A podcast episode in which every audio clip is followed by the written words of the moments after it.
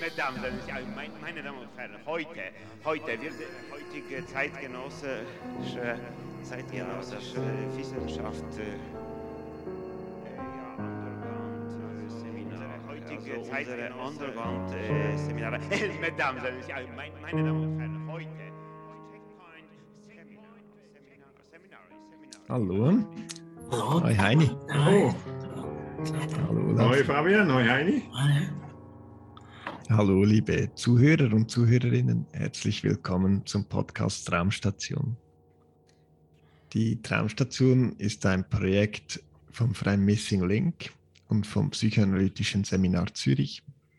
Ein Pro Projekt, bei dem ihr eure Träume einschicken könnt an unsere E-Mail-Adresse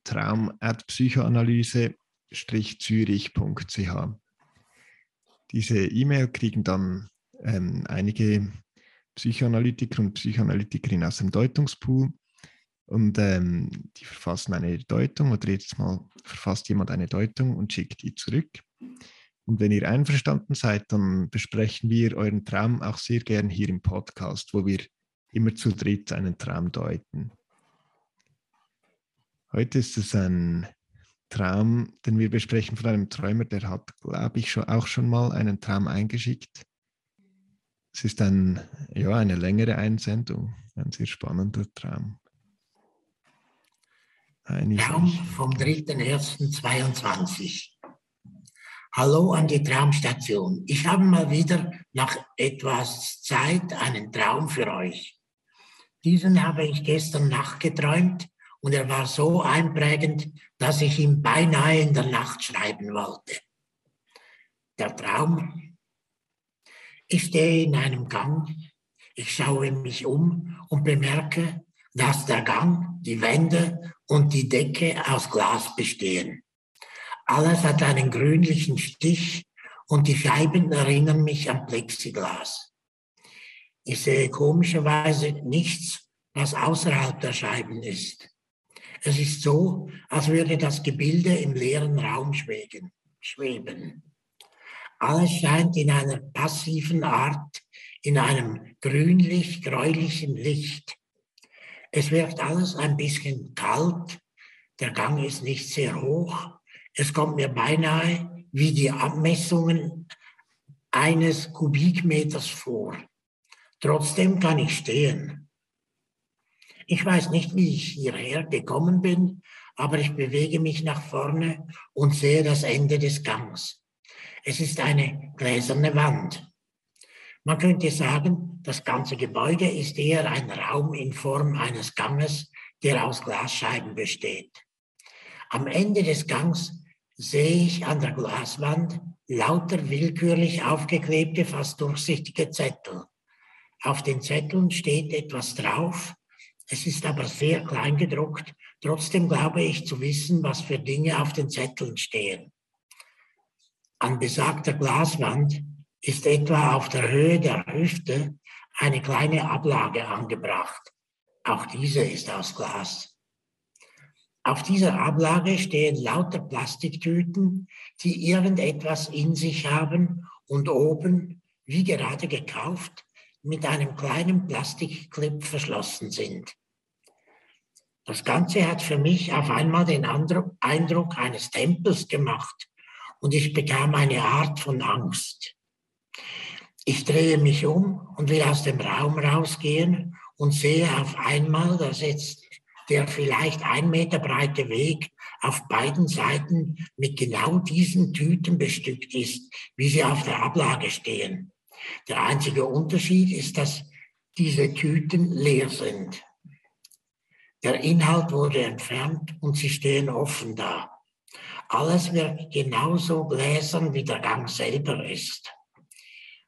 Ich gehe zwischen den zwei kleinen Bergen der Tüten durch und versuche dabei aus irgendeinem Impuls raus, die Tüten nicht zu berühren. Ich erreiche die Treppe und die darauffolgende Tür des Ganges, an der sich auch ein paar vereinzelte Türen, Tüten sammeln. Ich öffne die Tür und liege auf einmal im nächsten Raum, wie als wäre ich von der Treppe dort hineingestolpert. Der nächste Raum ähnelt dem vorherigen in keinster Weise. Ich sehe einen Holzofen und einen Stuhl mit einem Tisch. Links von mir sehe ich nur kurz einen kleinen Gang. Auf dem Stuhl liegt eine Jacke oder so etwas. Ich weiß auf jeden Fall, dass es mir gehört. Auf der Kleidung steht eine Kerze. Ich puste sie direkt aus Angst vor einem Feuer aus und auch die zwei anderen Kerzen, die auf dem Tisch stehen, puste ich direkt aus. Im selben Moment, in dem die Kerzen erlöschen, wache ich auf. Ich erinnere mich daran, dass ich diesen Raum kenne. Es ist bereits schon länger her, da habe ich von exakt demselben Raum, Glasraum, Gang geträumt. Ich weiß auch wieder, was auf den Zetteln steht. Ich muss kurze Zeit stark an meine Mutter denken. Irgendwie glaube ich, der Glasraum gehört ihr und die ganzen Zettel auch. Als nächstes denke ich daran, dass ich das der Traumstation schreiben muss. Ich entscheide mich aber dagegen, weil ich keine Lust habe, den Computer anzuschalten. Danach träume ich nichts mehr. Ich danke für eine Deutung im Voraus und gebe meine Erlaubnis für das Erstellen und Hochladen einer Podcast-Folge auf Spotify. Mit freundlichen Grüßen, der Träumer. Ja, das ist ein Wahnsinnstraum. Ja, in der Tat eindrücklicher. Mhm. Eindrücklicher Traum. Und es gibt ich, auch, ja. Ja, was ich so spannend fand, der Träumer hat ja dann ähm, zwei Skizzen äh, mitgeschickt mhm. mit dem Mail. Ähm, und ich fand, ich fand es eigentlich erstaunlich, dann als ich die Skizzen, ich habe zuerst gelesen den Text und nachher die Skizzen mir angeschaut und fand es eigentlich erstaunlich, wie gut das beschreiben konnte. Ich hatte, also als ich die Skizzen gesehen habe, habe ich gedacht, ja, genau so habe ich es mir eigentlich vorgestellt, so wie er das in der Erzählung beschrieben habe. So diesen Gang, diesen gläsernen Gang ähm, ist auf einer ersten Skizze. Und an der linken Seite ist die Tür mit der Treppe, die rübergeht offenbar in den anderen Raum. Und auf der rechten Seite sind, ist das andere Ende von diesem Gang mit diesen Zetteln und der ähm, Ablage auf Hüfthöhe mit diesen Säcklein, die verschlossen sind und irgendwas drin haben. Und am Rand sind so gesäumt diese leeren ähm, Tüten. Und er zeichnet das eigentlich aus drei verschiedenen Perspektiven. Einmal so seitlich den, den Gang, einmal ähm, den Blick eigentlich vom Gang aus gerade an das eine Ende, wo die Zettel hängen und die Tüten auf, auf Hüfthöhe ähm, stehen. Und dann in die Gegenrichtung, den Blick in die Gegenrichtung, ähm, in Richtung der Türe, die in den anderen Raum geht. Mhm. Ja, sehr schön beschrieben, ja. Und die zweite Skizze ist dann äh, vom zweiten Raum, ähm, nicht von der Perspektive von der Türe her, wenn man durch die Türe geht, sieht man unten einen Pfeil. Und dann sieht man nebeneinander einen Ofen, einen Stuhl mit Kleidung drauf und Kerze auf der Kleidung. Und dann rechts davon einen Tisch mit zwei Kerzen drauf, die brennen. Mhm links vom Ofen etwas ziemlich Unbestimmbares. Ich habe mhm. äh, vielleicht einen Mann entdeckt. Ja, mhm, ja gut. Mhm. Also was vor allem auch auffällt jetzt, äh, dass diese beiden Räume sich auch in einem Punkt sehr deutlich unterscheiden, nämlich darin, dass äh, diese beiden Zeichnungen, besser gesagt, und damit auch die beiden gezeichneten Räume, dass äh, die erste Zeichnung, die du, Fabian, beschrieben hast, mit den drei perspektivischen Ansichten, nicht von der Seite und dann einmal die Vorderwand, die Rückwand äh, da sind die, die äh, Umrisse des Raumes sind sehr klar. Das ist jedes Mal eigentlich ein Quader. Ja, mhm. Aus unterschiedlichen Perspektiven und die, und die Linien sind durchgezogen. Also du siehst, sogar das Maßangaben an der Seite. Ja. Sogar, sogar mhm. Maßangaben, nicht so. Wohingegen äh, die zweite Zeichnung, die sich bezieht auf den Raum, den er, in den er dann kommt, ja, nachdem er gestolpert ist aus diesem ersten Raum, äh, dieser Raum hat eigentlich keine, keine Abgrenzungen. Also die sind bestenfalls angedeutet in diesen Strichen, nicht bei denen jetzt eine, ein, bei einem auch ein, ein möglicherweise männliche Figur äh, sieht, was ich nach, jetzt nachvollziehen kann, aber es sind so locker hingeworfene Striche, es sind nicht wirklich äh, Grenzen eines Raumes. So, der, dieser Raum ist ganz, ganz offen. Mhm. Ja. Ich, ich mir jetzt gerade auch nochmal. Auf hm? dem Interieur, also ja. Ofen, Stuhl, äh, Tisch, die Kerzen, die Kleider. Kerzen. Mhm. Das große Ofenrohr, mhm. die hohe Lehne, die auch sehr aufrecht steht. Mhm. mhm. Und ich, ich, ich dachte auch, es sind eigentlich irgendwie sehr, mir haben die Zeichnungen gefallen. Mir haben sie ja. gefallen. Äh, auch jetzt die, die, die erste Zeichnung mit diesem Zeichnung, äh, mit, dieser, mit diesem Glasgangraum, äh, von der ja beschrieben wird und der aus Glas ist. Ja. Aber es, er ist trotzdem auch eigentlich sehr äh, belebt. Ja. Die, die Anordnung dieser Tüten am Boden, die Anordnung der Zettelchen an der Wand und auch der zu geschlossenen Tüten auf dieser Ablage. Ich, das ist eigentlich äh, sehr belebt. Ja? Und auch ähm, es füllt den Raum. Es ist gar nicht so leer, wie man eigentlich, äh, jetzt ich zumindest der, bei der Schilderung des Traumes äh, den Eindruck auch hatte. Nicht, dass es mhm. irgendwie auch etwas sehr Leeres hätte. Äh, es ist es ist sehr belebt und auch ganz offensichtlich ist ihm dieser Raum sehr wichtig, weil er zeichnet ihn aus diesen drei verschiedenen Perspektiven ja? Mhm. und damit auch jeweils drei, äh, zumindest eine Gesamtperspektive und dann noch zwei detaillierte Ansichten und zwar sehr, sehr schön. Ja? Also zwar nur gestrichelt, aber von der Zeichnung trotzdem sehr, sehr schön. Ja? Mhm. Ja, es stimmt. Also es ist noch schwierig, wo anfangen. Also was, was man sagen kann, oder? Er, er scheint irgendwie von einem äh, Gefühlsraum in einen ganz anderen Gefühlsraum zu stolpern. Ziemlich unerwartet, oder? Er sagt, er stolpert da, er fliegt da fast mhm. rein. Mhm. Ähm, und beim einen ist es ja von der Zeichnung her auch irgendwie abgegrenzt und, und beim anderen ähm, ja, wie du sagst, ist mehr das Interieur und, und beim ersten schaut er, dass er wie möglichst nichts berührt beim Zurücklaufen. Ja, aus irgendeinem Impuls heraus will er diese Tüten nicht berühren. Und im zweiten ist die Gefahr irgendwie von diesen Kerzen oder dass es wie zu heiß wird. Oder äh, es ist ja auch viel ein Verb. Der erste beschreibt er als kühl den Raum, ähm, den zweiten eben mit dem Ofen und den Kerzen. Ähm, dort scheint es irgendwie die Gefahr zu sein, dass es äh, zu, viel, zu sehr sich entflammt und er die, gerade die Kerzen dann auslöschen. Ja. Hm. Und ich fand auch dieses Stolpern fand ich sehr markant, ja? weil die, ähm, weil für mich der, die Schilderung dieses Glasganges mit den gläsernen Wänden, die ja also nicht nur Wände sind, sondern es ist, scheint auch die Decke zu sein, es scheint auch der Boden zu sein. Es ist alles aus Glas, auch die Ablage ist aus Glas, ähm, aber aus einem Glas, das grünlich gefärbt ist und deswegen eben nicht durchsichtig ist. So, oder? Und er schreibt ja auch sehr eindrücklich, deswegen ist es eigentlich so, als ob es in einem großen leeren Raum hinge. Ja?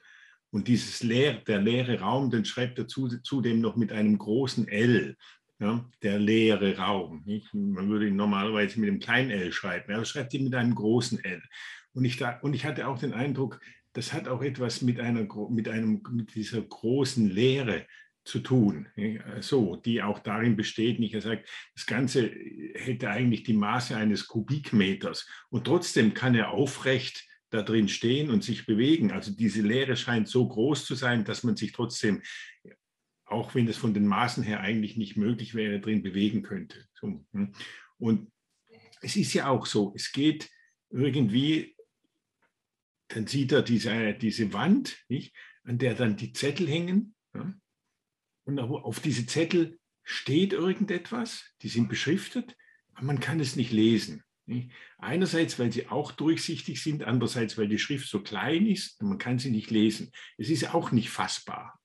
Dann gibt es die Tüten, die auf der Ablage sind, auf der gläsernen Ablage, die zu sind. Man weiß auch nicht, was ist da drin.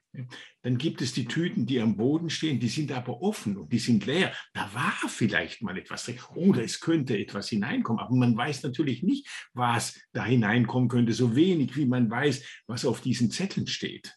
Also die ganze Szenerie ist eine, eigentlich eine sehr gläserne, in der Tat gläserne, wenig fassbare. Man sieht eigentlich äh, nicht sehr viel. Nicht so. Und äh, dann plötzlich will der wieder herausgehen aus diesem, also plötzlich, es hat auch mit einer Angst zu tun. Es hat mit einer Angst zu tun, weil er hat das, den Eindruck eines Tempels bekommt er und dann bekommt er Angst ja, und will den Raum verlassen. Und beim Verlassen des Raumes passiert etwas. Er stolpert. Ja. Mir hat das, dieses Stolpern gefallen, weil es ein Moment gewesen ist, wo es einen Widerstand gab. Sonst hat sich das alles irgendwie immer nicht greifen lassen, nicht fassen lassen. Nicht so. Hm. Und dann stolpert er und dann kommt er in diesen anderen Raum. Hm. Eine eindrückliche ja, Geschichte. Wenn ich jetzt sage eindrückliche Geschichte, meine ich damit auch noch etwas Bestimmtes.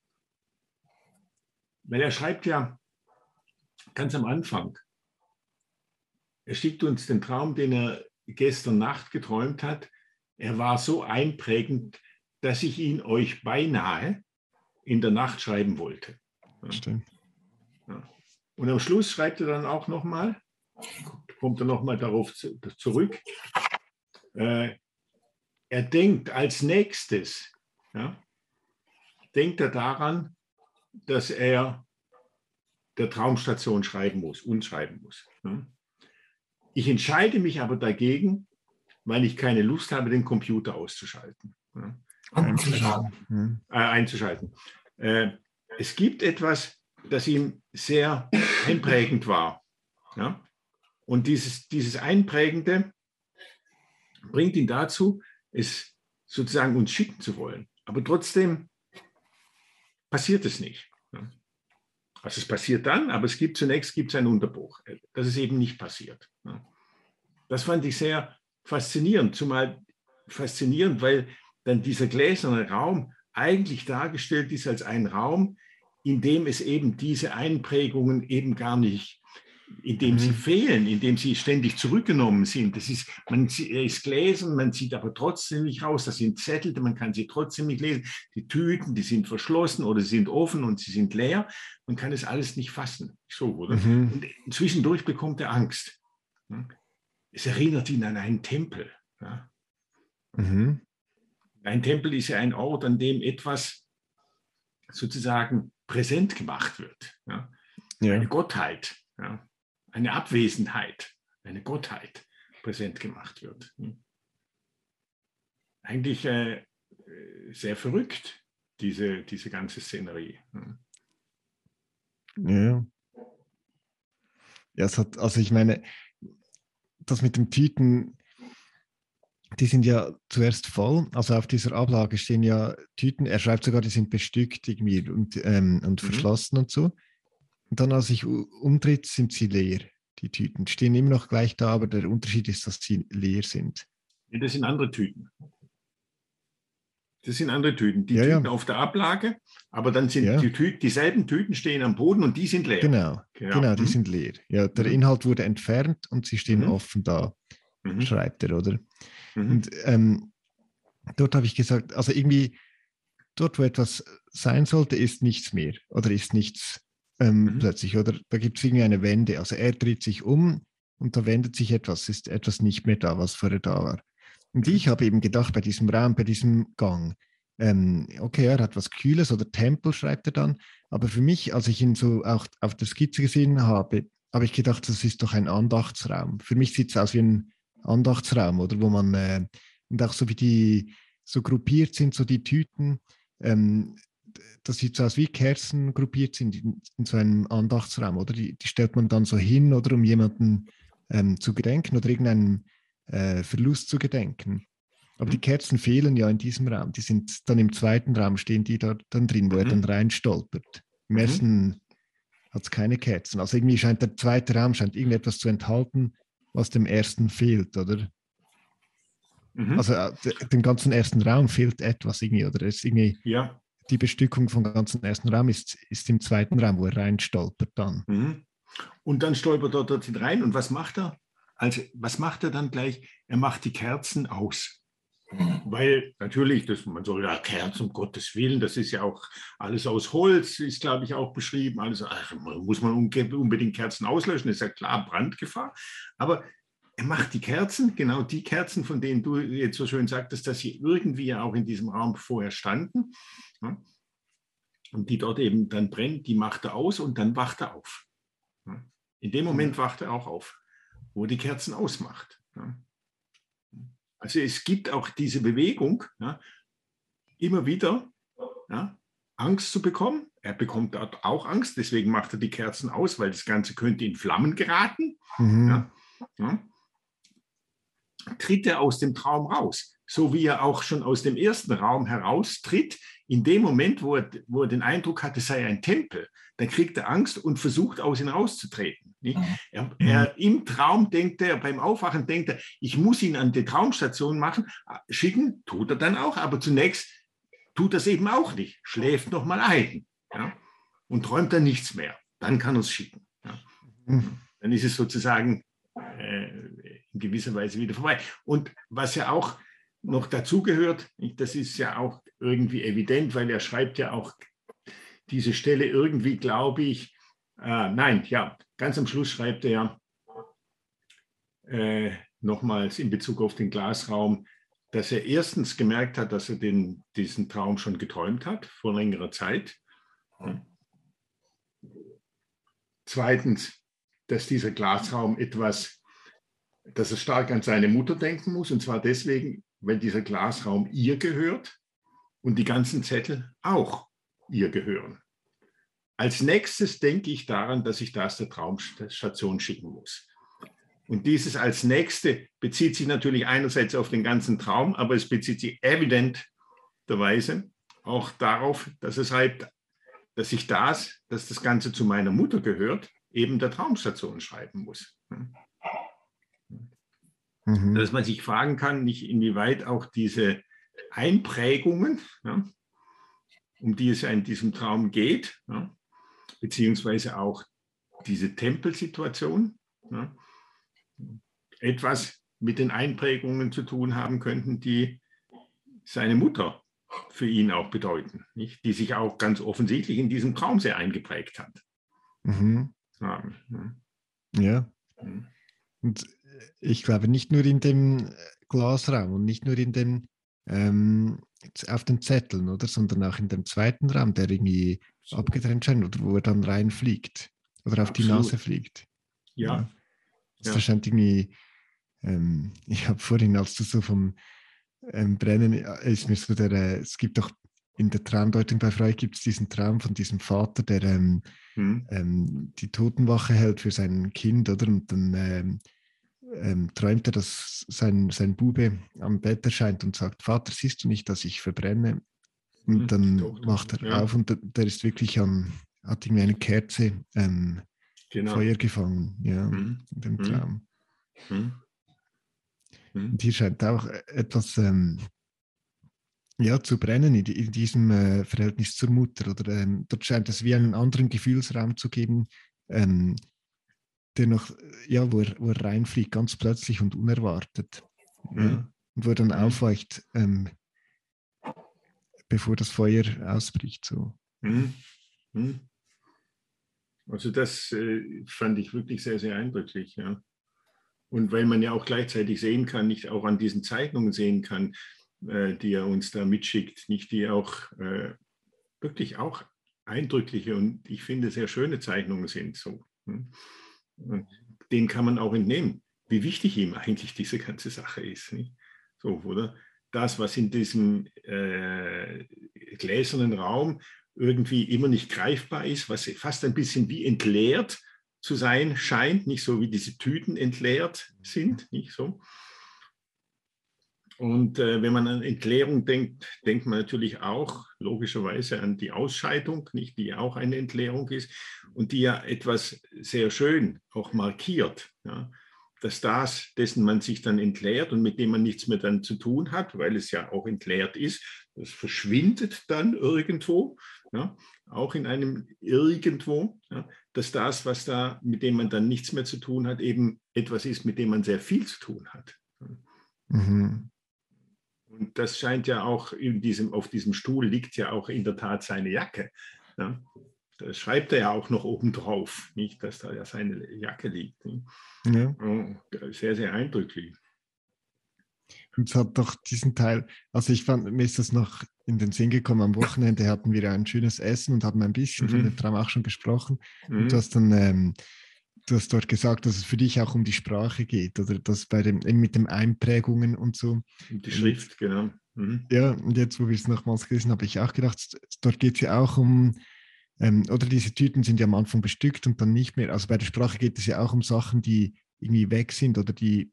Ja. Ähm, es, es, muss ja etwas wie fehlen, damit man es benennen kann. Es muss da mhm. sein und dann auch wieder nicht da sein mhm. können. So, die, mhm. Diesen Teil hat wirklich, glaube ich, auch ja in dem Teil drin. Mhm. Mhm. Um, um, die Sprache das, und, ähm, und diesen Aspekt auch der Sprache und was ich auch glaube, ist, dass es eben auch um den, um den Aspekt der Schrift geht. Nicht? Die Schrift ist das, was sich einprägt. Ja? So, mhm. wenn man schreibt, hinterlässt das Spuren auf dem Papier. Nicht? Und zwar nicht nur die Spuren der Tinte, sondern auch die Spuren des Zuges, ja? äh, wo man jetzt die Linien, wo man die Schrift sieht. Nicht? Das, das hinterlässt Spuren, nicht? das prägt sich ein. Ja? Und es geht auch sozusagen um diesen Aspekt der Einprägung. Und äh, was mir da auch in den Sinn gekommen ist, es gibt einen wirklich äh, sehr schönen Text von einem äh, Kollegen von uns, Michael Thurnheim, der vor zehn Jahren, elf Jahren gestorben ist. Michael Thurnheim, ein Wiener Psychoanalytiker, der auch Lacanianer war, der auch später sich von Lacan auch etwas distanziert und Derrida zugewendet hat. Und der hat einen eindrücklichen Text geschrieben über einen jungen äh, über einen autistischen Jungen. Der hat nämlich Folgendes gemacht. Dieser autistische Junge hat eine Zeichnung gemacht und da hat er irgendetwas drauf gezeichnet. Und dann hat er angefangen, über das, was er da drauf nicht gezeichnet, sondern gekribbelt, gekribbelt. Und mhm. dann hat er, ist er hergegangen und hat diesen diesen Skrippel immer aus, sozusagen wie ausradiert, aber nicht mit einem Radiergummi, sondern mit den Fingern, mit den Fingerspitzen sozusagen. Ja. Und Turnheim hat das auf eine sehr eindrückliche Art äh, genau so verstanden, dass es um die Frage der Schrift geht und der Einprägung und um die Frage der Rück, des Rückgängigmachens ja, dieser Einprägung. Ja. Mhm. Dass der Junge eigentlich genau das versucht, ja, die Einprägung ja, durch die Schrift, ja, um die man sagen, von der man sagen könnte, dass es in diesem Traum auch geht, um die irgendwie rückgängig zu machen. Und ein bisschen etwas hat für mich auch dieser, dieser gläserne Raum nicht? und diese, diese Entleerung, weil es ist auch immer etwas, etwas Brutales, nicht? Weil es prägt sich so vieles in, uns ein, nicht? Und wir können gar nicht anders als auch immer wieder versuchen, ja, dem ein Einheil zu geben, dass es uns einprägt. Und trotzdem prägt es uns. Und gleichzeitig ist auch genau das ein Prozess, aus dem wir ja dann auch immer wieder Dinge machen, so wie er, beispielsweise auch diese, nicht nur diesen Traum, ja, der ein Produkt ist, ja, dieser ganzen Geschichte, sondern auch diese Zeichnungen, die ebenso mhm. ein Produkt sind. Und als wir jetzt äh, am Anfang Heine den Text nochmal vorgelesen haben, dachte ich, es ist, ich habe, das ist mir gar nicht aufgefallen, der Traum ist vom 3.2., der 3.1. und er schreibt, er sei von der Nacht davor. Das, das heißt, es ist ein Traum kurz nach dem neuen Jahr. Nicht? Und äh, wenn man nochmal auf die Zeichnung schaut, die, vom ersten Raum, der heißt, die dritte kleine Zeichnung heißt, hat den Überspr Über Überschrift äh, der Rückblick. Ja. Mhm. Und das ist kurz nach dem Jahreswechsel. Ja, so, es ist also in, in dem Sinn ist es natürlich auch ein bisschen eine Frage des Rückblicks und so, dass man auch sagen könnte, ja, dass dieser, dieser gläserne Raum auch ein Vorblick ist, nicht so? Und die, die Gestaltung sozusagen dessen, was er aus diesen Einprägungen gemacht hat. Und dann kann man wiederum sagen, ja, mhm. kann man eigentlich nur finden, ja, toll, toll, mhm. große Sache. Nimmt sie auf, verarbeitet sie, lässt sie wieder weg und findet sie irgendwie trotzdem wieder. Ja, und natürlich auch nicht ohne einen gewissen Schrecken, der damit immer verbunden ist. Also ja, sehr schöne Sache. Ja. Gehaltvoller Traum. Ja. ja. Da ist sehr viel drin, auch wenn die Tüten ja. alle leer sind. Ja, genau. Bestimmt. Ja. ja. Ja, dann ganz herzlichen Dank euch fürs ja. Mitdeuten. Dem Träumer für den Traum. Für den Traum, die Natürlich. Zeichnungen. Super. Hm? Euch, liebe Zuhörerinnen, liebe Zuhörer, fürs Zuhören. Dann äh, bis zum nächsten Mal. Bis zum nächsten Mal. Okay. Ciao zusammen. Tschüss. Auf Tschüss zusammen. Ciao. In diesem Raum alles ist obligatorisch. Ja, das ist so. Es, es ist so, ja. Thank you.